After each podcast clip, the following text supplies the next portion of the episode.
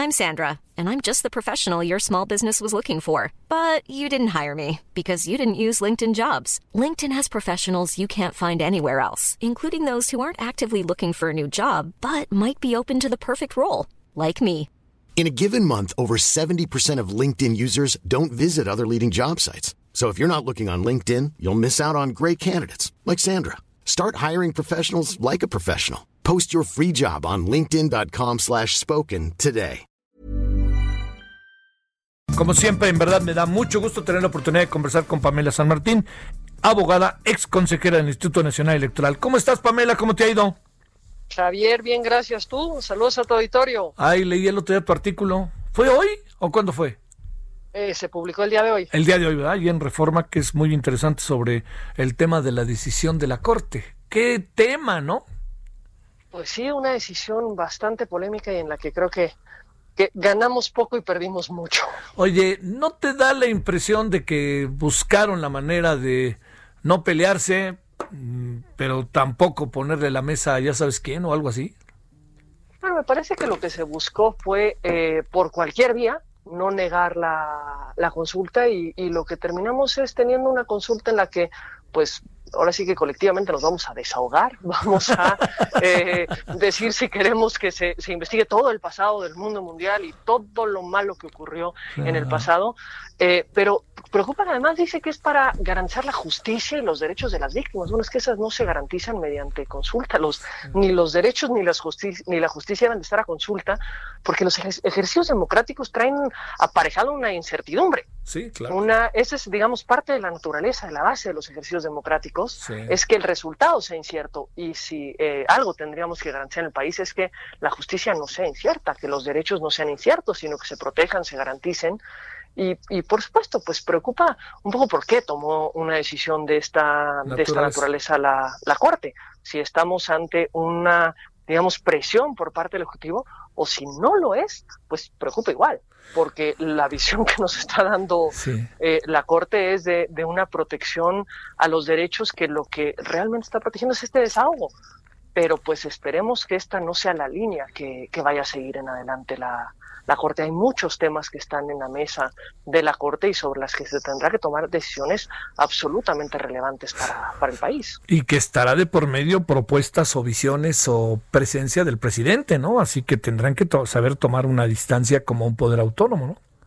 Por supuesto, hay muchísimas decisiones, hablemos de la militarización, claro. de las aduanas, de la migración, digamos, son temas que están ahorita sobre la mesa de la Corte y que lo que esperaríamos es un análisis constitucional de cada uno de, de los sí. casos que se someten a su consideración y además, digamos, algo de congruencia respecto a los ministros que eh, ya llevan un tiempo en la Corte sobre decisiones que se tomaron en el pasado. Claro, claro. Porque muchas de estas decisiones no son al 100% novedosas. Los temas de fondo ya habían sido discutidos eh, anteriormente y ya había eh, posiciones. Y pues creo que lo que todos tendríamos que esperar es una corte que lo que garantice no sea darle la razón o quitarle la razón al presidente. Si la tiene constitucionalmente, pues que se le dé. Sí. Si no la tiene constitucionalmente, creo que lo que la corte nos tiene que garantizar es una revisión de los casos a la luz de los derechos. Bueno, pues si quieren, si el público quiere saber un poquito más de todo esto, pues tu artículo que escribiste a la limón el día de hoy, allá en el periódico Reforma sobre este tema. Oye, este Pamela, de, de, si, si hiciéramos un símil, así como de las broncas que luego ya sabes que se dan cuando no, ¿se traen ganas el INE y el TRIFE o no? Bueno, creo que eh, eh, supongo que estás hablando en este momento en sí, particular. Exactamente, del caso de Morena. Sí. De la dirigencia de, de Morena. Porque, sí. digo, si habláramos de, de, de, un conjunto más amplio, pues yo diría que sí hay, sin duda, eh, de pronto unas visiones absolutamente encontradas que, que además, pues la verdad me parece que en muchos de los casos tienen que ver con que el tribunal ha estado cambiando de opinión con una facilidad, eh, diría yo, inusitada. Sí. Digamos, decisiones que en el pasado ha eh, convalidado o que ha aceptado, de pronto, de un proceso electoral al siguiente cambia de opinión sin demasiadas explicaciones de por qué se, se llevó esto a cabo. Y si miramos el caso de la dirigencia de eh, Morena, pues creo que lo que tenemos es una, es una conducción por parte del tribunal que ya más allá de preocupante tendríamos que eh, mirarla a la luz de responsabilidades pensando en la Constitución. primero establece que, eh, el que se organiza una encuesta, que la decisión de la dirigencia únicamente de la presidencia y la secretaría general, no de los demás cargos de dirección, se haga a través de una encuesta. Mecanismo que no está siquiera previsto en los estatutos de Morena para la elección de dirigencias. Primera decisión, al margen de los estatutos, al margen de la Constitución que le permite a los partidos políticos tomar, eh, digamos, autorregularse internamente. Luego decide que sea el INE el que la lleve a cabo cuando la Constitución dice que quien se la tendría que pedir al INE es el eh, propio partido. Pero además le pide al INE que organice una encuesta. Eh, bueno, el INE es muy bueno organizando elecciones, muy bueno. Digamos, es un referente internacional, pero organizando encuestas pues esa no es el área de, expertise. Y por eso preocupaba este proyecto que circuló, en el que de pronto parecía echar, echársele en cara al INE no ser el experto en la vida para realizar encuestas. Bueno, pues eso lo debió haber sabido el tribunal cuando le ordenó Que, lo, que lo hiciera. Luego le dice al INE, la tienes que hacer en 45 días y esto ya cae en proceso electoral cuando la ley expresamente dice que las, eh, renovaciones de dirigencias no pueden hacerse en proceso electoral. Luego le dice al INE, ah, ¿sabes qué? El, padrón de militantes, pues es un referente, pero pues no, no garantiza nada.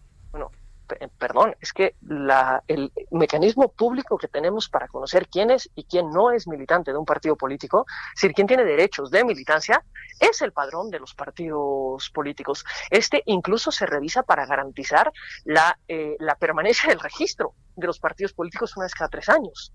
Y, el tribunal dice, no, no, ahora es un mero, es una mera, es un mero indicio de la militancia, pero tú deja que cualquiera te presente cualquier elemento para poder acreditar que es militante. ¿Por qué mejor no se le genera un contexto de exigencia al partido político para que, eh, digamos, actualice su padrón, para que eh, lo regularice, para que cumpla con sus obligaciones de transparencia? Pero no, decide que mejor nuevamente trasladarle el problema al INE y decirle, bueno, pues tú, tú busca otros elementos Luego esta encuesta hazla no solo a militantes, sino a simpatizantes. No, no, no. Híjole, pues es que yo no conozco hasta el día de hoy un padrón de simpatizantes de ningún partido político, ni la ley lo prevé. Sí. Entonces, pues, ¿quién va a ser simpatizante? Pues quien diga que es simpatizante, ¿verdad?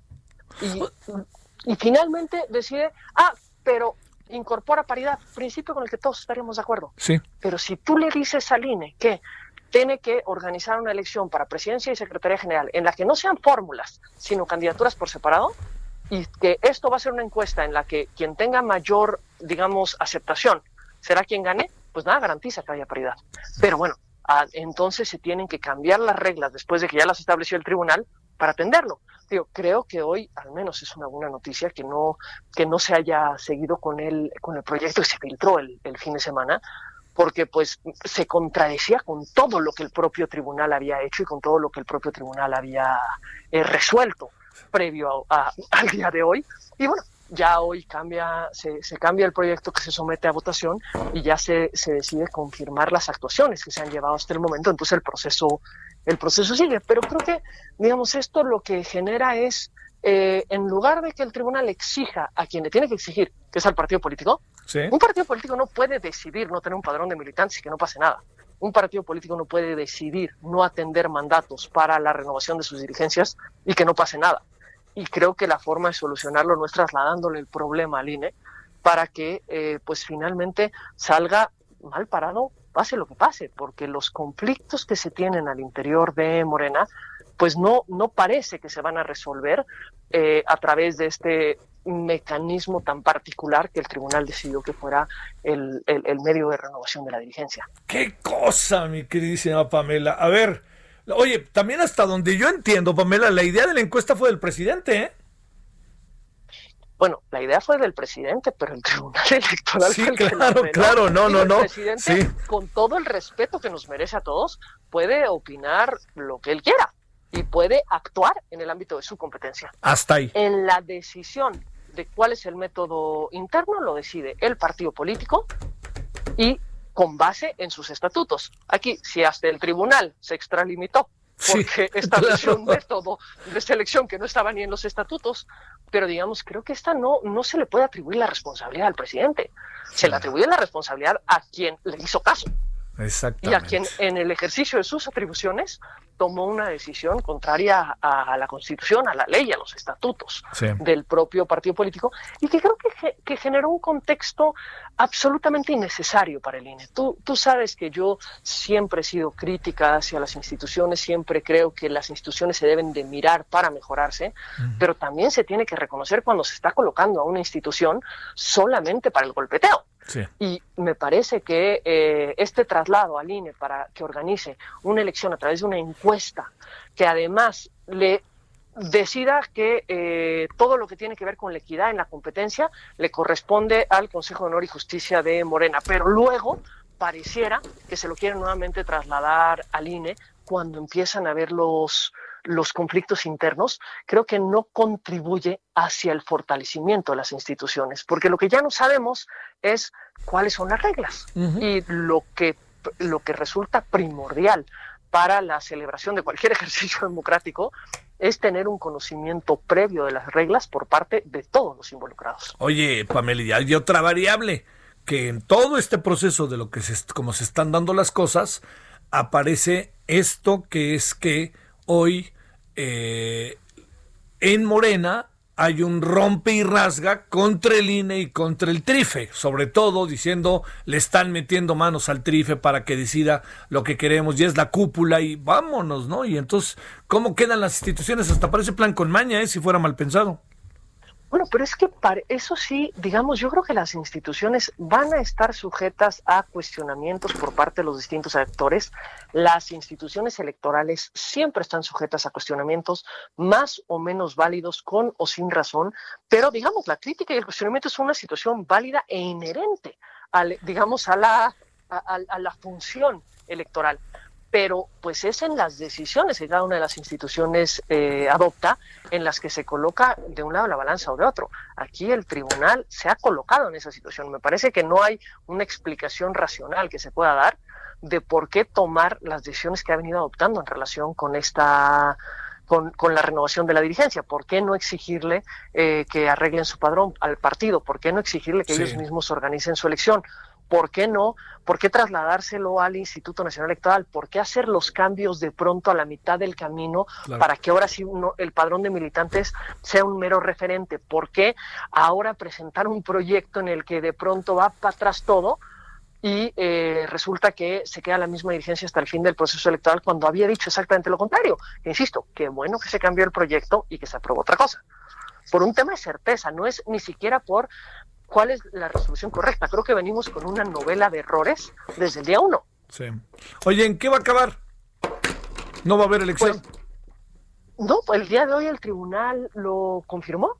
Confirmó que se continúa con la encuesta que se está llevando a cabo en estos momentos y en los próximos días el INE tendría que estar dando los resultados. Hasta donde tengo entendido en estos momentos se está levantando la encuesta en campo y pues serán las y los militantes y simpatizantes de...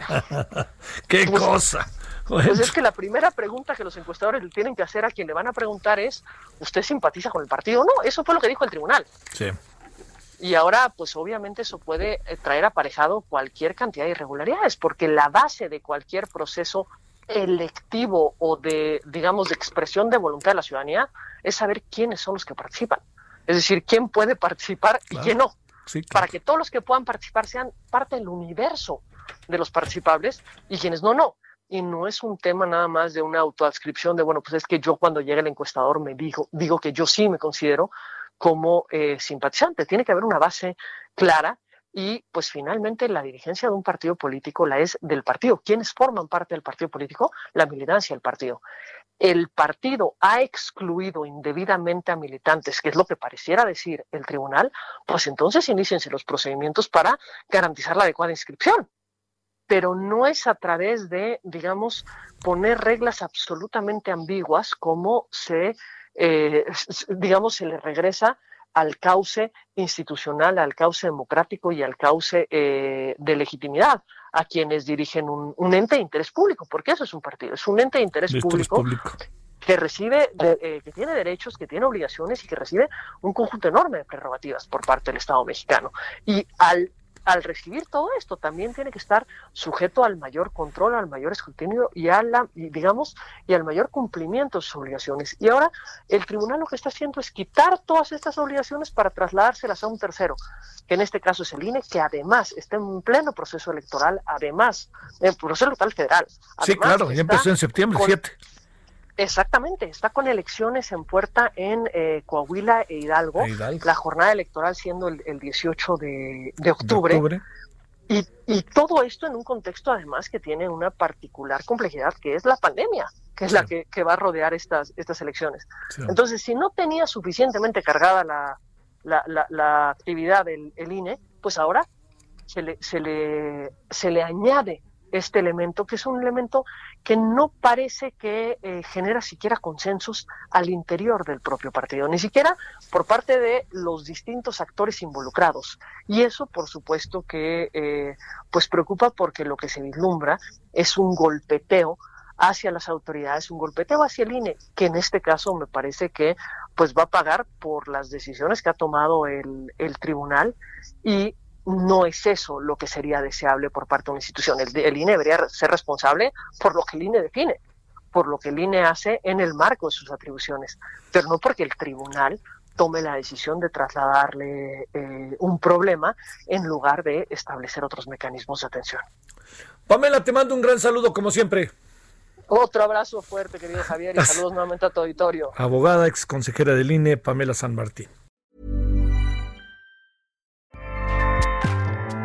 ACAST powers the world's best podcasts. Here's a show that we recommend.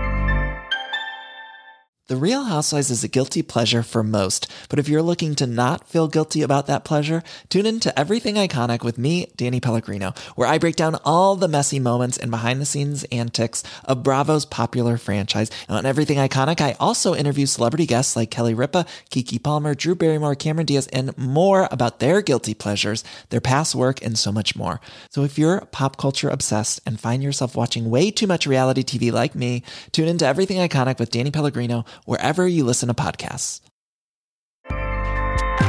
ACAST helps creators launch, grow, and monetize their podcasts everywhere. ACAST.com.